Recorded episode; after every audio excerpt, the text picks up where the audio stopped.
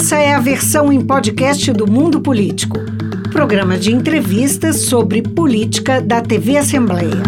Hoje no mundo político, o presente e o futuro da guerra na Ucrânia. O confronto deflagrado com uma invasão russa completou um ano e parece longe de acabar. Moscou foi submetida a diversas sanções econômicas lideradas pelo Ocidente e os ucranianos têm recebido ajuda externa para continuar no campo de batalha.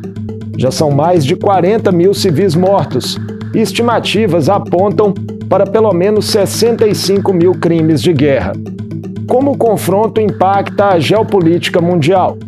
Quais as perspectivas para os próximos meses? Os movimentos do Brasil e de outros atores por uma mediação de paz podem surtir efeito? Eu converso com o jornalista e correspondente internacional Jamil Chad. Prazer recebê-lo mais uma vez no Mundo Político, Jamil. Prazer todo meu estar com vocês. Obrigado pelo convite. Jamil, em 24 de fevereiro de 2022, o exército russo começou a bombardear e invadir a Ucrânia, sob a justificativa ali de se defender de uma aproximação do vizinho da, da OTAN. Inicialmente, os analistas esperavam né, que fosse um confronto, um conflito rápido, mas a guerra se prolongou. A resiliência né, e a resistência ucraniana, passados aí mais de um ano, te surpreendeu? Olha, meu caro, é, de fato surpreendeu a todos aqui na Europa, surpreendeu a própria ONU e surpreendeu, acima de tudo, os russos, que acreditavam, que fizeram um cálculo é, muito parecido com o cálculo, com cálculo perdão, que eles fizeram em 2014. O que aconteceu em 2014? A Rússia anexou a Crimeia e viu que as potências ocidentais aplicaram sanções extremamente leves, não reagiram de forma militar, não abriram um conflito com Moscou e basicamente deixaram a porta aberta para a anexação da Crimeia pela Rússia. O cálculo russo foi de que, diante dessa reação, em 2022, qualquer tipo de ação nesse sentido teria eventualmente uma reação maior por parte dos europeus e por parte da Aliança Ocidental, provavelmente, mas que essa reação ocidental seria também muito menor do que todos esperavam. Então, sim, surpreendeu tanto a resistência ucraniana, mas acima de tudo o que surpreendeu foi a capacidade das potências ocidentais em de fato estabelecer uma aliança e de fato uma aliança ir ao socorro da Ucrânia. Isso tudo, claro, é a grande, talvez a grande novidade deste ano em termos geopolíticos. E sobre os fracassos das diversas tentativas de negociação pela paz? É, essa, esse foi um esforço desde o primeiro momento, na verdade, foi um esforço da ONU, de outros mediadores, antes mesmo da, do ataque começar naquele dia 24 é, de fevereiro, é, essas negociações não resultaram em qualquer tipo de avanço real. Quais negociações? A primeira delas era, na verdade, uma negociação que, inclusive, aconteceu aqui em Genebra. Eu estive presente entre Biden e Vladimir Putin. E aí existia uma possibilidade, justamente, de algum tipo de entendimento. Mas o que também ficou muito claro é que dos dois lados não havia nenhuma disposição para ceder. Ceder no quê? Bom, do lado americano, ceder no fato de que eh, a Rússia não poderia de nenhuma forma representar uma ameaça. E do lado russo, não ceder a qualquer tipo de expansão da OTAN. Então, você já tinha, antes da própria guerra começar, uma situação de muita desconfiança, desconfiança mútua entre esses parceiros. Quando a guerra começa, e aí não há nenhuma dúvida, foi uma guerra de agressão, foi uma agressão da Rússia a um território vizinho, houve uma violação da integridade territorial do vizinho, houve uma violação das fronteiras, houve uma violação da Carta da ONU e do direito internacional. Quando a guerra começa, você vê vários esforços eh, nos bastidores para tentar frear a guerra, e nenhum deles funciona. Por quê? E esse é um ponto fundamental. Porque a Rússia, naquele primeiro momento, achava que inclusive era, era a perspectiva geral, de que em poucas semanas, ou talvez poucos meses, a guerra estaria definida e que ela teria derrubado o governo de Zelensky, instaurando algum tipo de eh, governo aliado ao seu próprio regime. Isso não aconteceu. E quando isso não acontece, obviamente, a gente tem uma outra dinâmica da guerra, que é a que nós estamos hoje, uma guerra que não tem data para terminar, não tem, neste momento, nenhum tipo de sinalização no sentido de um cessar-fogo. Isso nos dá um gancho para falar também sobre a posição do Brasil. Né? Desde a polêmica visita de Bolsonaro a Putin né, na semana anterior à invasão, a negativa mais recente de Lula né, em fornecer munição para Kiev neste ano, o país segue a tradição diplomática da neutralidade. Pelo seu perfil, você acredita que a nova diplomacia do Planalto pode vir a ter papel relevante em mediações de paz? Olha, é, de fato, o Brasil não se envolveu, é, não é nessa guerra que ele não se envolveu. Ele não se envolveu, por exemplo, na invasão ou na queda do Saddam Hussein no Iraque, na guerra no Iraque. Não se envolveu em vários outros conflitos internacionais aí nos últimos 10, 15 anos. Ou seja, não é uma novidade o Brasil não se envolver. Seria uma enorme, enorme novidade se o Brasil tomasse posição, é, entrasse de alguma forma na guerra, ou com munição, ou com dinheiro, ou com apoio diplomático. Essa seria a grande novidade. Com a situação ainda no governo Bolsonaro, a dúvida não era tanto se o Brasil é, é, entraria na guerra ou não, mas até que ponto essa neutralidade, esse afastamento do Brasil é, seria também é, algum tipo de sinalização para os próprios russos. É, não foi bem assim, mas ficou a dúvida, ficou a dúvida acima de tudo por conta de um presidente que não tinha uma, uma diplomacia clara, não tinha um objetivo claro no que se refere à sua política externa. Com o governo Lula, no fundo, a posição continua a mesma. Nós não vamos tomar posição nessa guerra. Muito bem. Mas uma outra atitude. Qual é a atitude? Nós vamos tomar uma posição pela paz, ou seja, ser um eventual mecanismo de diálogo, ser um canal para que eventualmente algum tipo de conversa possa acontecer. Eu tenho conversado muito aqui na ONU é, com vários diplomatas, ministros, inclusive com a alta cúpula da ONU nos últimos dias, e a constatação é de que essa oferta do presidente Lula de criar um grupo de países, um grupo de contato entre países que não estão envolvidos diretamente na guerra e que poderiam dialogar com todos os lados, essa proposta dele é, não é para agora, porque essa, não há espaço político para uma mediação. E quem dita isso? Bom, as próprias partes no conflito. Não há um pedido de mediação por parte da Ucrânia e não há um pedido de mediação por parte da Rússia. Então, quando as partes beligerantes não querem uma mediação, fica muito difícil, obviamente, você atuar nesse sentido. Então, é uma posição é, interessante do governo brasileiro? Sim, aos olhos da comunidade internacional. Mas, politicamente, você não vê hoje um, um espaço para isso acontecer. No futuro pode acontecer? Pode, obviamente que sim. Mas neste momento, e esse é um ponto central da avaliação da ONU, os dois lados, tanto os russos como os ucranianos, ainda acham que podem vencer a guerra militarmente. Vou tentar explicar isso porque é bastante relevante em qualquer guerra e específico nessa. Os ucranianos estão recebendo novas armas, receberam muito dinheiro para a compra de armas, mais de 120 bilhões de dólares em ajuda financeira e em armas. Muito bem. Essas novas armas ao exército ucraniano dá uma esperança justamente política para o governo de que ele pode resistir à invasão russa, ou seja, ele ainda acha que pode, no campo de batalha, terminar essa guerra como vencedor. E do lado russo, temos uma outra realidade, que é o gigantismo da Rússia o oxigênio que a Rússia tem para lutar por meses e meses. Então, do lado russo, também tem a percepção de que não, olha, aqui ainda nós não estamos esgotados no que se refere a, essa, a esse combate. Então, dos dois lados, nós temos partes beligerantes que acham que podem vencer a guerra. E quando isso acontece, meu caro, infelizmente, o espaço para a paz é muito reduzido. E o que, que pode representar o desfecho dessa guerra, tanto para a Rússia quanto para a Ucrânia? O que, que está em jogo, principalmente, para cada um dos países? É, essa é a questão mais fundamental. Essa, essa inclusive, o Vladimir Putin, o presidente russo, chega a dizer que é uma guerra é, existencial para a Rússia, porque se ela de fato perde ou se vê ameaçada por um país na sua fronteira é, e que esse país eventualmente faça parte da OTAN, ela vai estar permanentemente colocada numa situação de ameaça. Isso, óbvio, não justifica a guerra. Isso, óbvio, não justifica uma invasão. É, isso, obviamente, não, não justifica os crimes de guerra e as mortes entre civis que estão acontecendo, muitas e muitas delas cometidas pela Rússia. Agora, o fato é que esse elemento existe, ou seja, de alguma forma, a comunidade internacional, para lidar com essa guerra, vai ter de lidar com essa questão russa. Qual é a questão? A de se sentir ameaçada, a de achar que está sendo cercada pela OTAN. Então, de alguma forma, isso vai ter de ser lidado. Para você ter uma ideia, é, há poucos meses, esse foi um outro projeto de paz fracassado, a ONU colocou sobre a mesa um plano que tinha três pontos.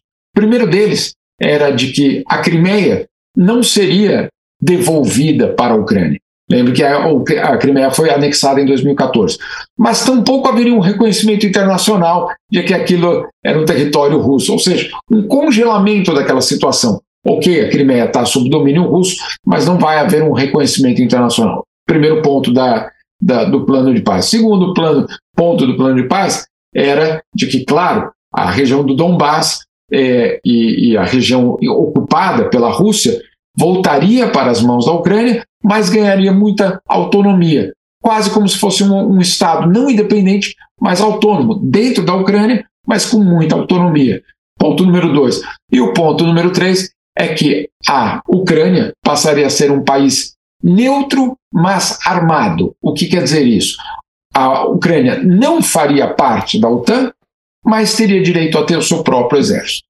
Esse era o plano que a ONU tentou intermediar colocar e que não foi aceito nem pelos russos e nem pelos ucranianos. Por que razões no, do ponto de vista ucraniano?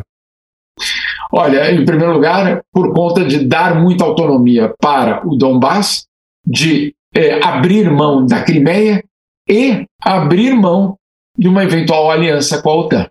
Né? É, você é um país soberano, ou você é soberano ou você não é soberano. Não há semi-soberania. Então, para os ucranianos, é, dizer: olha, vocês podem ser é, soberanos, mas não podem fazer parte dessa aliança ou daquela aliança ou desse grupo ou ser amigos daquele é, bloco, obviamente é limitar a própria soberania do país. Então, de alguma forma, isso é, é, criou um constrangimento para os ucranianos. Agora, para os negociadores, isso teria evitado não só uma guerra, como a própria destruição da Ucrânia. Hoje, a Ucrânia é um país é, absolutamente é, uma situação dramática, só para a gente ter, colocar em números, 17 milhões de pessoas estão deslocadas internamente, ou seja, não vivem nem nas suas casas, nem nas suas cidades, vivem em outras regiões do próprio país. 17 milhões de pessoas. É um drama social é, incrível aí também, né, é, na decorrência da guerra. Você trouxe também recentemente em sua coluna, Jamil, a informação de que o fluxo né, de dinheiro para a Ucrânia é 20 vezes maior que a estimativa é, de quanto a ONU precisaria para alimentar durante um ano a população mais vulnerável do planeta. É simbólico né, sobre o lado mais triste dessa guerra do ponto de vista civil. É, é muito triste, porque de fato o que nós vemos quando uma guerra eclode dessa dimensão é que não falta dinheiro no mundo.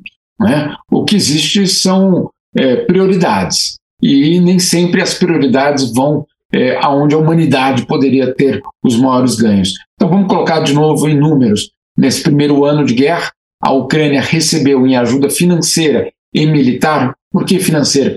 Porque é aquela ajuda que os outros países dão para que o Estado ucraniano continue a pagar os salários dos soldados, por exemplo, é, continua alimentando é, os soldados, generais, etc., as tropas. Então, é, é, ajuda militar é a compra de armas e ajuda financeira é, obviamente, isso tudo que faz o Estado ucraniano continuar funcionando. Se você soma esses dois valores, você chega a 120 bilhões de dólares. Muito bem. A ONU, é, um ano antes da guerra, na verdade, em 2021, ela precisava de 6 bilhões de dólares, não 120, 6 bilhões de dólares para alimentar a população mais vulnerável do planeta. São mais de 200 milhões de habitantes no mundo, em mais de 60 países. Então, vamos, vamos colocar esses números numa, numa forma muito clara. A guerra consumiu em um ano 20 vezes mais do que o que a ONU precisa para alimentar a camada mais miserável do planeta. É, esses números falam por si, é, falam o que é uma guerra e como ela consome recursos que poderiam estar salvando vidas e não fazendo guerra. Um outro número também muito impressionante, é, e aí não é só a parcela mais vulnerável do planeta. Se a ONU quisesse lidar com a fome no mundo inteiro, e aí inclui é, o interior é, de, algumas, de alguns estados brasileiros, é, América Latina, etc. Se você quiser lidar com a fome no planeta, ela precisaria de 40 bilhões de dólares por ano. Muito dinheiro? Claro que é muito dinheiro. Agora é um terço, né? um terço do que a guerra consumiu só em armas para a Ucrânia. Nós não estamos nem falando das armas russas, só as armas ucranianas. Então, como a gente vê, a guerra ela não é só é, uma, um fracasso da diplomacia, mas ela é também um fracasso da própria é, prioridade política de salvar vidas e, claro, é, de garantir que haja algum tipo de desenvolvimento social. É só para destacar um primeiro número, né? Os 6 bilhões seriam suficientes para alimentar por um ano a população mais vulnerável do planeta, é isso, né? Exatamente. É aquele, é aquele grupo que, se, se você não conseguir chegar com o alimento naquele dia, no dia seguinte você não tem certeza que ele vai estar ali, ainda vivo, para é, é, ser socorrido. Então, é de fato a camada mais miserável do planeta que vive crise humanitária. O 40 bi que eu citava, 40 bilhões de dólares que eu citava, era para todo tipo de fome, a fome extrema, mas a fome moderada ou a insegurança alimentar, que é, por exemplo, as pessoas ou as famílias que só podem comer uma vez por dia, que não tem a refeição para todos os dias ou para todos os momentos do dia. Então, existem vários níveis de fome, obviamente. O 6 bi é para aquela camada mais miserável e que, de fato, corre risco de vida todos os dias é, se não forem ajudados. Recortes muito tristes, sem dúvida nenhuma. Jamil, é, enquanto não há perspectivas de paz, já foi noticiado que a invasão russa aumentou o interesse de países vizinhos a entrarem na OTAN com medo de serem os próximos alvos. Faz sentido, diante até de um objetivo do Kremlin, de retomar uma visão imperial e soviética de Moscou? Olha, se você é vizinho de um país que acabou de invadir um outro país e que de fato vai buscar formas, não é a primeira vez, né? A gente está falando da Ucrânia, mas já tivemos casos na Ossétia do Sul, Geórgia, em, outros, em outras regiões também ali muito próximas daquela, dessas fronteiras. É natural que você, sendo um vizinho desse país que tem tido esse comportamento, busque algum tipo de segurança. É, alguns buscam na, a, a neutralidade como segurança, outros buscam uma aliança como segurança. É, aí vai, obviamente, depender do país. A verdade é que essa invasão russa, se tinha como objetivo frear a expansão da OTAN, ela está gerando justamente o, o efeito contrário. Aqueles países que não faziam parte da OTAN e apostavam na neutralidade como arma como escudo, estão descobrindo que eventualmente essa neutralidade os torna extremamente vulneráveis e que, portanto, é, a única, vamos dizer assim, saída seria de fato fazer parte de uma aliança com a OTAN. Ao mesmo tempo, ao mesmo tempo, vamos, não, não há como a gente é, passar por cima dessa parte da história é, para entender que é o fato de que quando termina a Guerra Fria, quando no começo dos anos 90 existe quase um entendimento é, entre os blocos, é, há um, também um entendimento de que a OTAN não faria expansões, que ela ficaria daqui, naquele tamanho que ela tinha ao final da Segunda Guerra, perdão, final da Guerra Fria. E o que nós vimos nos anos 90 e na década seguinte foi uma expansão da OTAN para novos membros. Portanto, do lado da OTAN, tampouco houve, é, vamos dizer assim, é, não cumpriram a palavra de não expandir. Mas eu insisto, isso não quer dizer que a agressão feita pela Rússia tem alguma justificativa, de forma alguma. Só estou tentando colocar a história num contexto maior para a gente entender que isso não aconteceu há um ano. Isso vem acontecendo basicamente nos últimos 30 anos. Essa é uma história ainda, essa é ainda é uma história é, do colapso é, da, do Império Soviético. Ela tem, uma, ela tem uma ligação direta com o fim da Guerra Fria e questões não resolvidas é, essas questões não resolvidas, elas eventualmente voltam com muita força. E é isso que está acontecendo neste momento. No atual contexto, países ocidentais se uniram né, para condenar a invasão e a Rússia foi submetida a uma série eh, de sanções econômicas, talvez num nível aí nunca visto. Como dimensionar, Jamil, o impacto global da guerra para o aumento dessa tensão entre Ocidente e Oriente? É, essa pode ser uma guerra definidora dessa relação. É, e ela pode ser uma guerra que, é, se sair do controle, ela obviamente criaria um racha muito profundo na comunidade internacional. É, existe uma, uma, uma consciência muito clara aqui na ONU de que nós vivemos um momento de extremo risco. Extremo risco. Não é é, não é, uma, não é uma, um exagero colocar dessa forma. Eu estava outro dia numa das reuniões com, uma alta, com a alta cúpula da, da ONU e, e, e falavam abertamente que 2023 seria um ano dramático. Essa foi a palavra utilizada, dramático. Dramático tanto em termos de segurança internacional como a repercussão para a economia.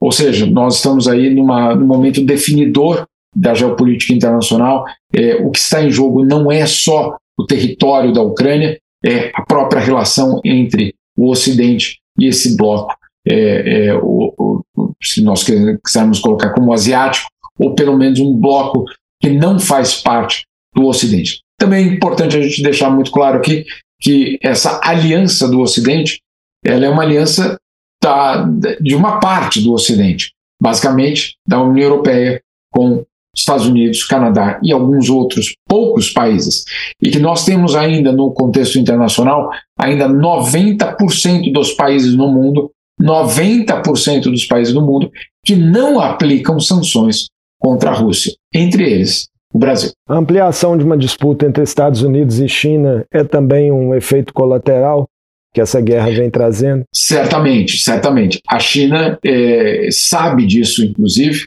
e sabe que o que está em jogo ali também envolve ela diretamente.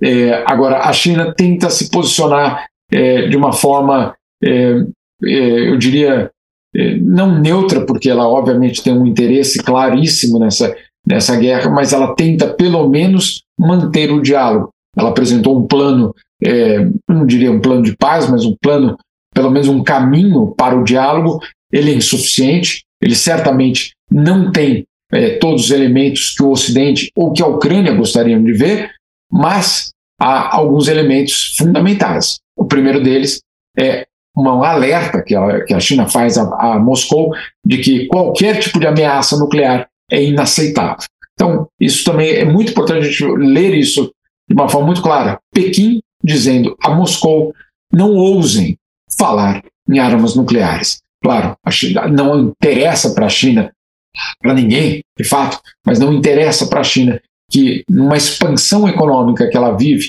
e na tentativa de ganhar novos mercados, que justamente uma instabilidade internacional militar possa afetar esse caminho. Então, não, não interessa. E um outro ponto importante do texto chinês é de que ele fala pela primeira vez em desescalar a tensão o que também é algo que interessa aos chineses hoje. Você dizia há pouco, Jamil, do protagonismo né, de Estados Unidos e países da, Uni da União Europeia nessa reação é, à Rússia. Qual tem sido a percepção da sociedade e das lideranças políticas, tanto na Europa quanto nos Estados Unidos, diante né, dos impactos da guerra nas duas partes do mundo. Já é possível perceber mudanças de humores da população? Certamente. E em alguns lugares, como aqui na Europa, onde a população há décadas não conhecia qualquer tipo de, eh, vamos dizer assim, esforço eh, de guerra ou esforço econômico mais dramático. E nós tivemos, nesse inverno aqui europeu, eh, governos que tiveram de ir às suas populações pedindo para gastar menos água, gastar menos energia, gastar menos gás para aquecer as casas, eh, pedindo para que as casas estejam aquecidas numa temperatura inferior ao, vamos assim, à média dos últimos facilmente 20, 30 anos, ou seja, houve uma adaptação, ou pelo menos houve um pedido pela adaptação. A inflação, que era algo que não existia em muitos desses países, passou a ser um, algo que a população local teve de conviver. Isso foi absolutamente novo. Tão novo que parte da elite política desses países, inclusive aqui é, na, na, União Europeia, na, aqui na Suíça, mas também ao lado aqui na União Europeia, todos apontando na mesma direção. Calma aí, será que essas sanções contra a Rússia estão afetando mais a Rússia ou a nós mesmos. Então, esse debate começou eh, e ele é muito intenso. Jamil, vamos encerrar nossa entrevista tentando fazer um prognóstico aí dos próximos meses. Na última semana, a Assembleia Geral da ONU aprovou uma resolução pela retirada de tropas russas da Ucrânia, incluindo um trecho proposto pelo Brasil para que cessem as hostilidades entre os dois países. Mas como você já pontuou né, aqui na nossa conversa, todos esses esforços têm sido em vão. O que, você acredita que pode acontecer? A ONU ainda pode conseguir algum avanço concreto é, no horizonte mais curto de tempo?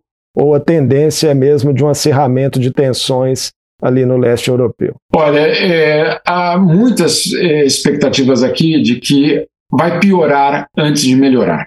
Ou seja, nós vamos ter em algum momento, e muitos acreditam que seja logo, algum tipo de nova ofensiva militar por parte dos russos ou por parte dos ucranianos para retomar áreas ainda controladas pelos russos antes que uma negociação de paz possa ser iniciada.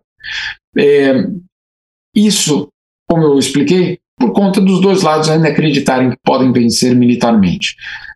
Passada essa etapa dessa nova ofensiva militar, e dependendo do resultado que acontecer, aí sim a gente pode eventualmente falar numa retomada do processo de diálogo. Mas enquanto isso não acontecer, enquanto esse momento não chegar, o risco ainda é extremamente elevado. É, e esse risco, obviamente, ele transborda para a economia, porque, claro, as multinacionais não vão investir enquanto não souberem exatamente que rumo vai tomar a economia mundial.